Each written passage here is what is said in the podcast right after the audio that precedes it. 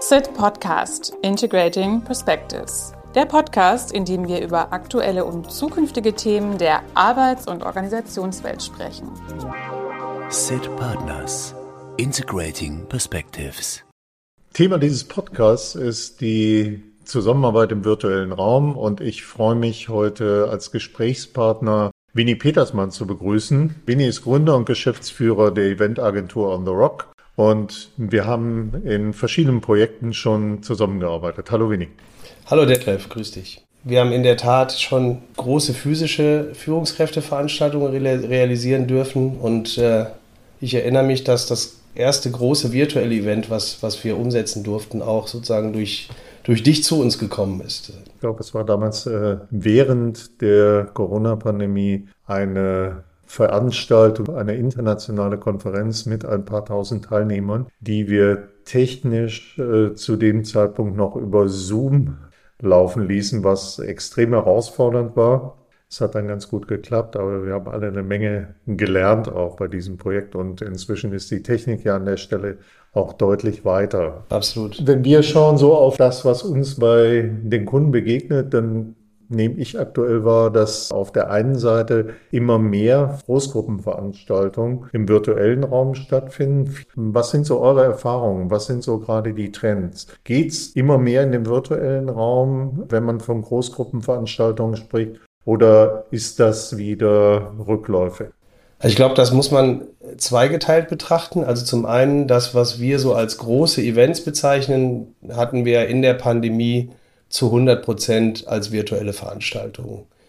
Dieses, dieses wirklich Eventformat, das hat sich momentan zu 99 Prozent in die, in die physische Welt zurückverlagert. Also wir haben eindeutig den, die Erfahrung gemacht, dass alle Menschen sich jetzt speziell in, in den letzten zwölf Monaten oder auch länger, 16 Monaten, wirklich alle wieder live treffen wollten äh, und vor Ort.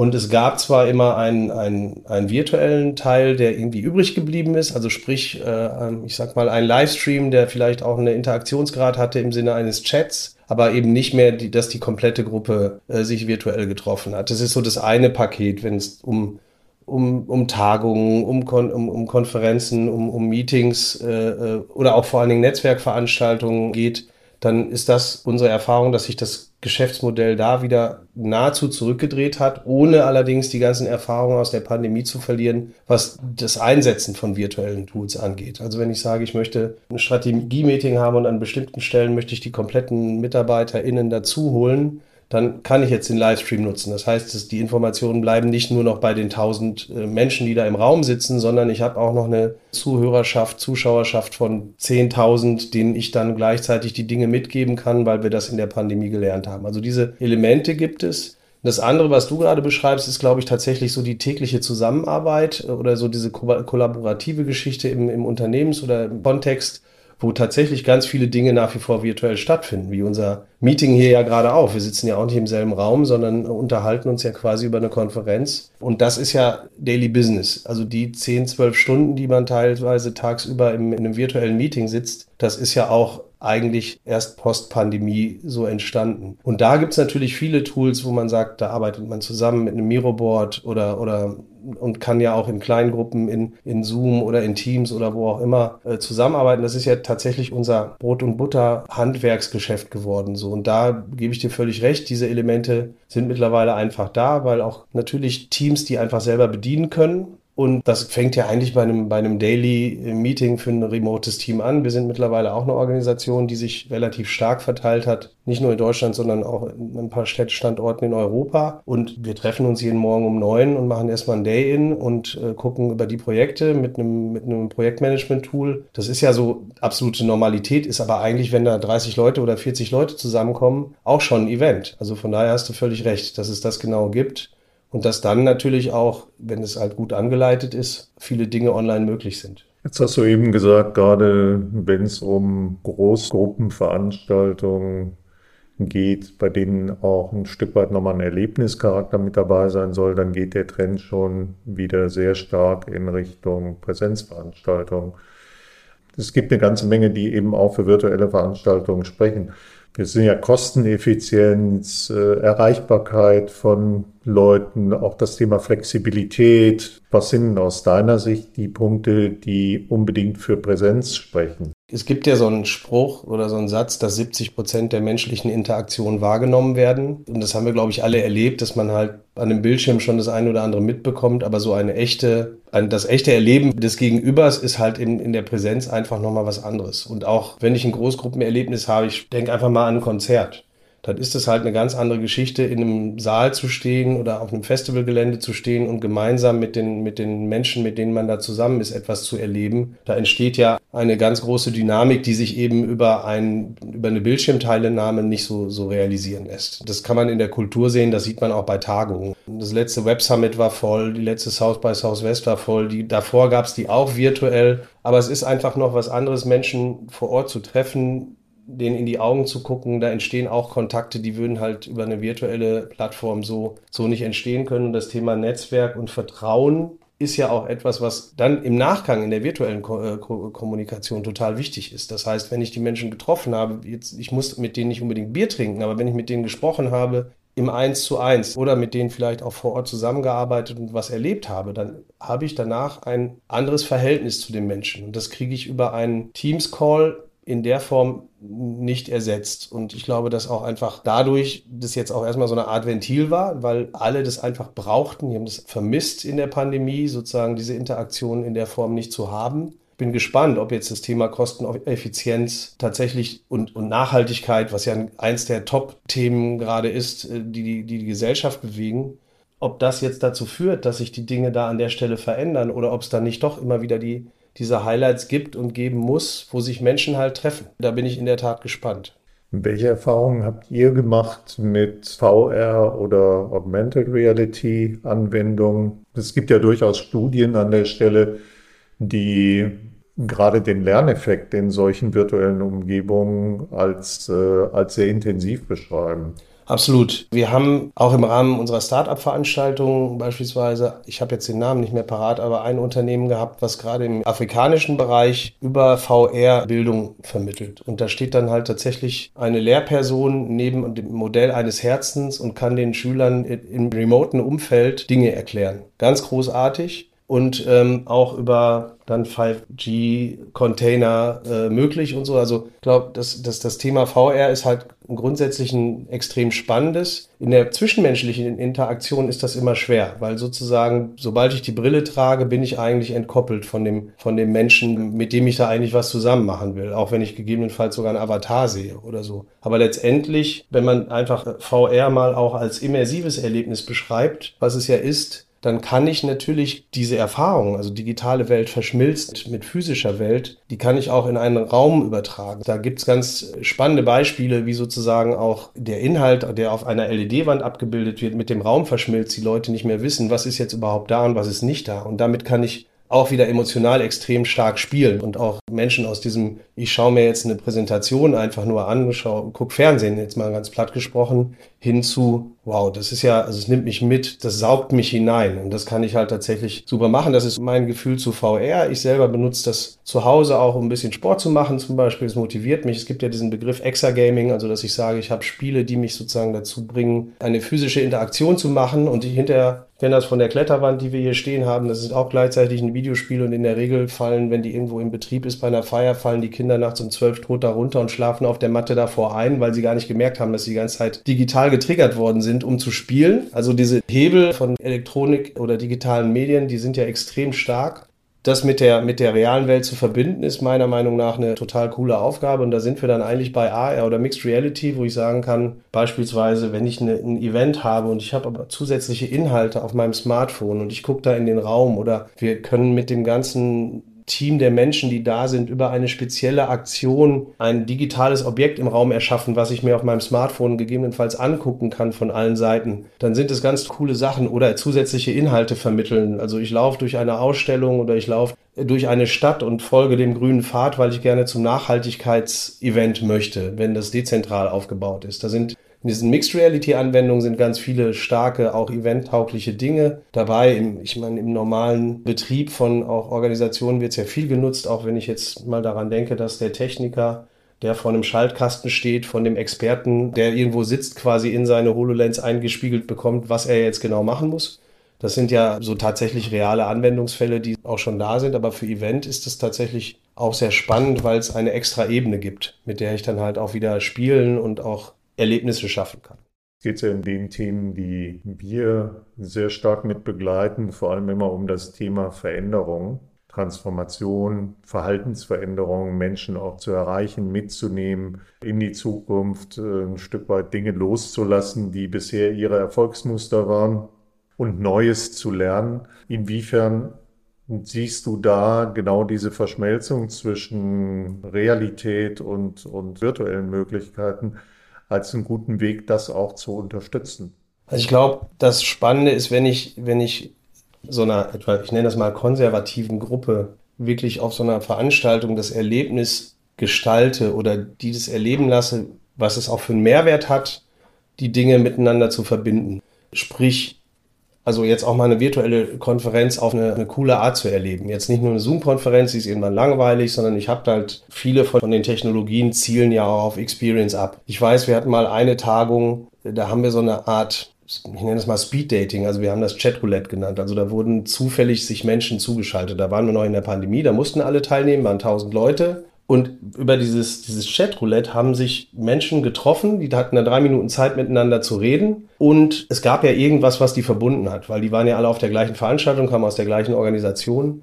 Und wir hatten dann wirklich im Chat der Veranstaltung irgendwann die, den Kommentar, wow, die diese Veranstaltung war ja fast so cool wie das physische Treffen. Wir haben uns ganz viel Mühe gegeben mit szenischer Darstellung, mit, mit einem roten Faden und so weiter und so weiter, auch mit dem, was wir gesendet haben. Aber auch dieser Teil der Interaktion wurde von einigen Leuten so bewertet, dass sie gesagt haben, das war sogar besser als das physische Treffen, weil wenn ich mit tausend Leuten in einem dunklen Raum sitze, dann lerne ich nicht so viele Leute kennen, als wenn ich eine halbe Stunde opfere oder spende für das Chatroulette, weil die haben 15 neue Leute kennengelernt und im Zweifelsfall ihre Visitenkarten ausgetauscht und gesagt, wow, ne, mit dem Detlef, da habe ich ja tatsächlich eine Ebene, die in Zukunft interessant sein könnte. Und das orchestriert erleben zu lassen in einem gemeinsamen Erlebnis, das kann total helfen, sozusagen da auch so dieses, ich sag mal, Technikangst aufzubrechen. Und äh, ich habe tatsächlich einen Kunden, der gerade sagt, so, ich muss meine Führungskräfte mal wirklich in so eine komplett virtuelle Umgebung mitnehmen, weil dieses ich sag mal, Digitalitätsfeindliche gibt es ja in Organisationen auch immer noch. Ja? Und dann gehen wir mit denen tatsächlich in so eine, ich nenne das mal Metaverse-artige Umgebung, wo die mit Avataren rumrennen und in Meetingräume. Die simulieren zwar eigentlich nur die Realität, aber trotzdem ist es von der Erfahrung so, dass es einen ersten Schritt auslöst und auch sagt, wow, das, das war ja cool und das kann ich vielleicht in meine, meine Teams nehmen. Und wenn das dann mit auch den Tools, die ihr beispielsweise nutzt, sei es jetzt Miroboard oder Kanban oder wie auch immer, dann hilft das ja total, auch eine, eine virtuelle Kollaboration zu ermöglichen. Und da, dafür hilft natürlich eine virtuelle Veranstaltung, in der das exemplarisch mal durch, durchexerziert wird, auch total. Weil eine VR-Brille braucht jetzt nicht unbedingt jeder zu Hause, sondern das, das, da muss man ja auch eine gewisse Affinität haben. Aber wenn man die Experience bei einem Event hat, dann ist das, glaube ich, eine ganz spannende, ganz spannende Geschichte. Ja. Ja, wir haben ähnliche Erfahrungen gemacht. Was ich ganz spannend fand, ist ähm, zu beobachten, dass es dort durchaus große Unterschiede gibt in Bezug auf die, ich sag mal, digitale Fitness der jeweiligen Teilnehmer. Dass also allein um die Menschen, also ein Riesenunterschied, ob ich in Präsenz arbeite oder im virtuellen Raum arbeite, wie schnell die Personen arbeitsfähig sind. Wie sind da eure Erfahrungen? Ja, also kann ich zu 100 Prozent unterschreiben. Das ist halt tatsächlich ein Generationenthema. Also ich meine, die Menschen, die wir teilweise bei unseren Veranstaltungen, ich sag mal, im Top-Management haben, die sind 50 plus. Also um das jetzt mal einfach platt zu beschreiben. Also keine Gamer. Genau, das sind eben keine Gamer, sondern da hast du tatsächlich Leute, die Gamer als Kunden haben im Zweifelsfall, ne, aber gar nicht verstehen, was sozusagen diese Community überhaupt macht. Und das, äh, das, und wenn ich jemanden habe, der sozusagen groß geworden ist, das sehe ich ja selbst bei meinen Kindern, die können auch mein Smartphone schneller bedienen als ich. Also da nehme ich mich ja nicht von aus. Auch wenn ich mich als relativ technikoffen und neugierigen Menschen, Menschen beschreiben würde, ist es trotzdem so, dass ich kein Digital Native bin, sondern das sind halt die Generationen, die jetzt nachwachsen und die haben halt natürlich einen ganz anderen, ganz anderen Zugang auch zu Technologien. Die haben, glaube ich, auch andere Ansprüche. Da brauche ich halt mit so einer Klötzchen-Grafik irgendwie dann nicht mehr um die Ecke zu kommen und irgendwas, was ruckelt. Also weil die halt einfach aus dem Gaming-Umfeld kommen. Und Gaming-Umfeld ist halt in der Regel wirklich sehr, sehr leistungsorientiert, was Bildgebung angeht und Echtzeit und, und darf nicht flimmern und all sowas. Das das kann ich ja bei einer digitalen Veranstaltung in der Form gar nicht machen. Wenn ich 20.000 Leute da drin habe, muss ich immer gucken, dass die zu Neudeutsch Polygone so wenig, so maximal reduzierend sind wie möglich. Das sieht halt alles nicht so brillant aus, als würde ich Forza Horizon spielen, mit einem Rennwagen da durch die Gegend fahre und jeden Wassertropfen, der da runterfällt, auf meiner Windschutzscheibe spiegeln lasse. Dafür gibt's halt riesen, riesen Engines und dafür gibt's auch Gaming-PCs. Das ist dann halt einfach auch nochmal eine komplett andere Technologie. Die haben die wenigsten Leute zu Hause und wir müssen es ja immer wieder runterbrechen auf, wie kriege ich die Experience über jeden Webbrowser hin. Aber wir hatten auch schon Veranstaltungen, da hatten wir Top-Manager, die gesagt haben, ich komme hier nicht rein. Und die hatten noch Windows XP auf ihrem Rechner. Ne? Und da stehst du da und denkst, ja, da sind wir genau an dem Punkt angelangt. Ne? Die haben das bis dato nicht gebraucht. Die sind mit, mit Mail rausgekommen. Ja? Und ähm, das hat sich aber ja, glaube ich, doch in unserer Arbeitswelt massiv verändert, dass wir jetzt alle mindestens auf irgendeiner Struktur, ob das jetzt Slack, Asana, was auch immer ist, oder Teams, oder dann eben auch angeflanscht die entsprechenden Zusammenarbeits-, Projektmanagement-, Kreationstools. Da ist ja ganz, ganz viel passiert, was mittlerweile unsere Normalität ist. Bedeutet das, um nochmal so an den Anfang unseres Gesprächs zurückzukommen, dass der Trend perspektivisch vielleicht durchaus bei höherer technischer Leistungsfähigkeit auch wieder mehr in Richtung Virtualität gehen könnte, weil die Zielgruppen an der Stelle affiner sind und auch sich leichter dort bewegen? Also ist jetzt meine persönliche Meinung. Die Zielgruppen sind immer noch Menschen und der Mensch hat halt wirklich so ein etwas in sich, nenn es Urinstinkt, Urtrieb, wie auch immer, sich, sich zu treffen. Der Mensch lebt ja von sich ins Verhalten setzen untereinander. Und das, das passiert eigentlich in der Vor-Ort-Interaktion. Wenn du das jetzt einfach mal anschaust, dass selbst die großen Gaming-Events, also siehe eine Gamescom, weiß ich nicht, wie viele hunderttausend Leute da rumgelaufen sind, die sich dann vier Stunden in die Schlange stellen, um den Influencer, den sie halt jeden Tag zehnmal online sehen, persönlich zu treffen, um ein Foto mit dem zu machen.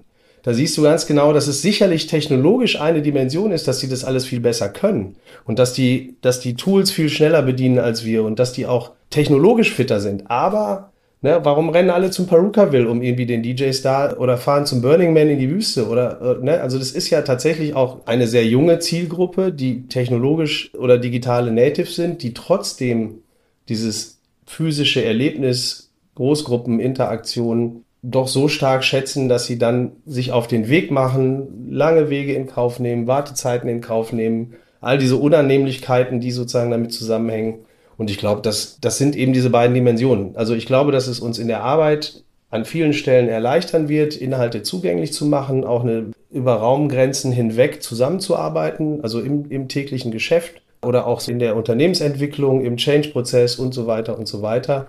Ich glaube, die Kids sind sowieso alle irgendwie in irgendwelchen, ob es jetzt Discord ist, irgendwie in irgendwelchen Chatrooms unterwegs und so und kommunizieren ja sogar on-site noch miteinander über ihre Smartphones.